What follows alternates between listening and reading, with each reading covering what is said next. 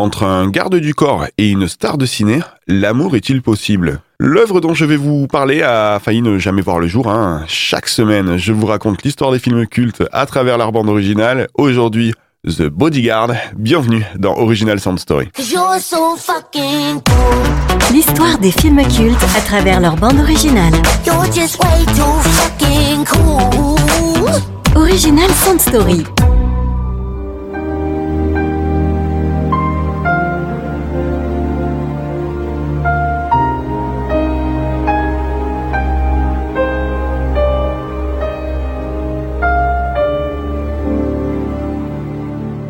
En 1975, Lawrence, un jeune étudiant tout fraîchement diplômé en littérature anglaise à l'Université du Michigan, décide de partir pour Hollywood.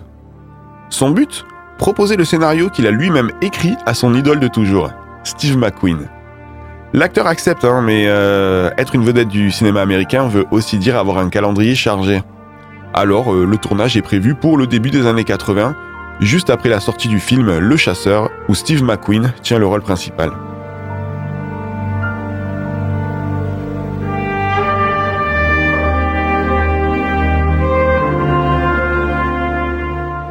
Seulement, euh, l'acteur décède brutalement le 7 novembre 1980. Le projet tombe alors à l'eau. Et durant les deux décennies qui suivent, le scénario sera régulièrement proposé, mais essuiera refus sur refus.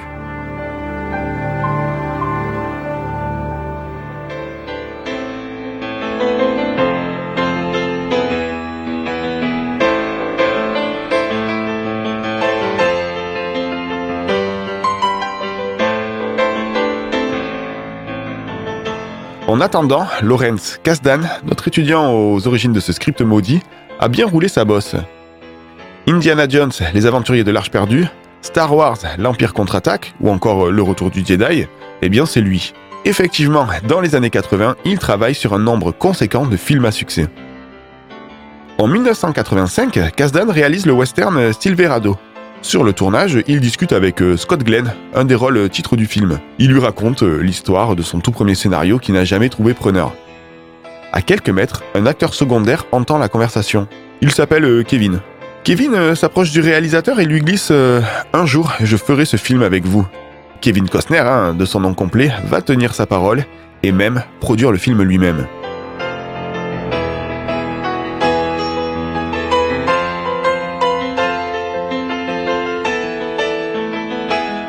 Et après un tournage plutôt houleux, le 25 novembre 1992, The Bodyguard, le film issu du scénario écrit par Lawrence Kasdan 20 ans plus tôt, sort enfin sur les écrans de cinéma américains.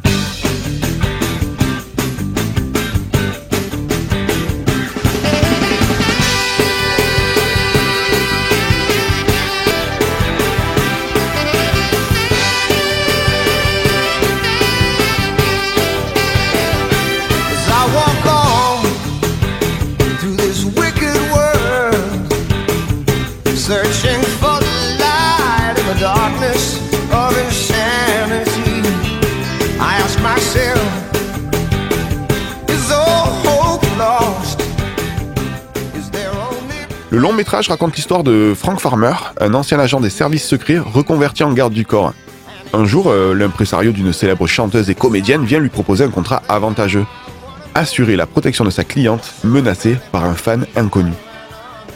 Le film rencontrera un énorme succès au box-office. Hein. Seulement deux mois après sa sortie, il cumulera 102 millions de dollars de recettes. Jouer Rachel, la star protégée, euh, le producteur va se rapprocher de l'agence Arista Records qui souhaite mettre en valeur la chanteuse Whitney Houston en lui faisant faire du cinéma.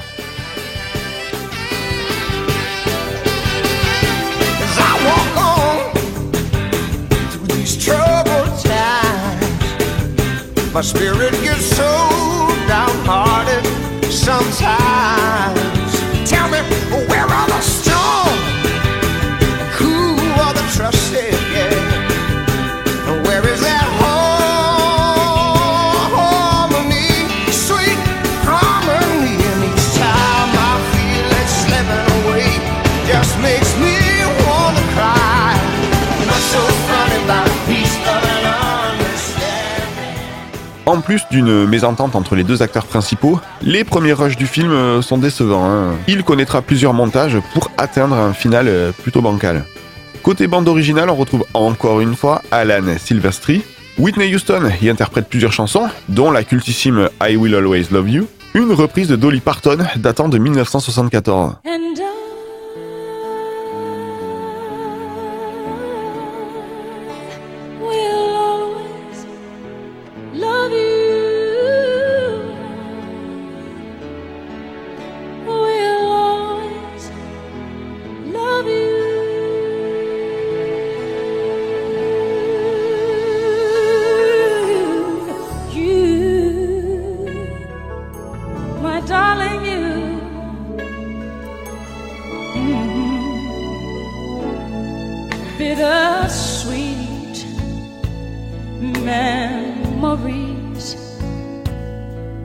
That is all I'm taking with me.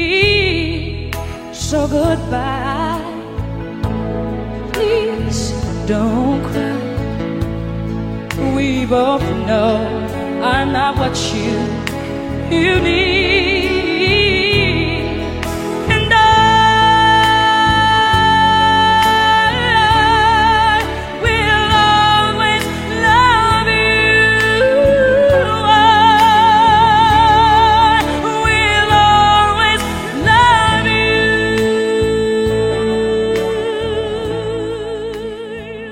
L'album tiré de l'œuvre se vendra à 45 millions d'exemplaires, ce qui en fait la bande originale la plus vendue au monde. Les recettes de l'album ont même dépassé celles du long métrage. The Bodyguard aura droit à deux nominations aux Oscars 1993 pour ses musiques, Run to You et I Have Nothing, interprétées là aussi par Whitney Houston.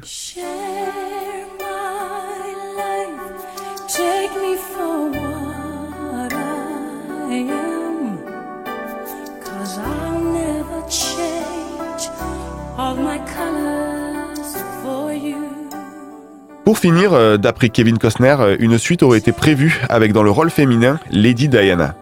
Elle aurait accepté à condition que le futur scénario soit écrit pour elle. Scénario que Costner recevra le 30 août 1997, veille de la mort de la princesse.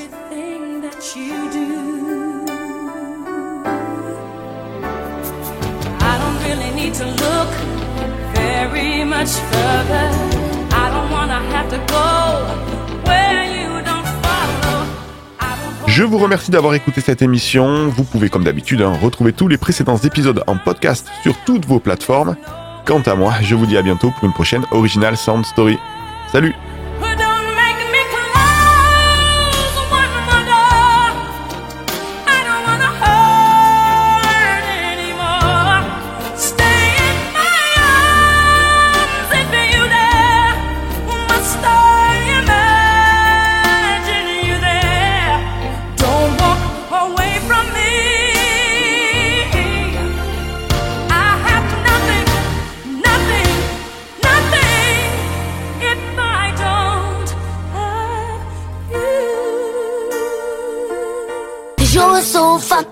cool.